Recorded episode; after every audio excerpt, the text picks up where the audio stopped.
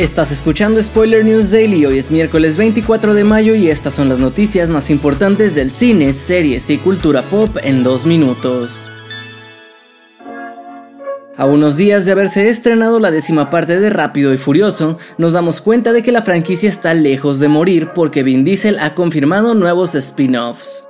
El actor que da vida a Toreto confirmó que empezó a desarrollar un spin-off femenino desde 2017 junto a algunos más, y que entre más rápido termine la historia principal, más rápido llegarán todos los spin-offs, pero no dio más detalles por ahora sobre las historias o personajes a explorar.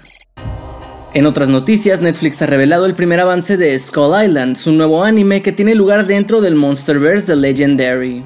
La historia nos contará cómo tras naufragar en medio del Pacífico, un grupo de exploradores se topa con una serie de criaturas temibles, entre ellas el mismo Kong.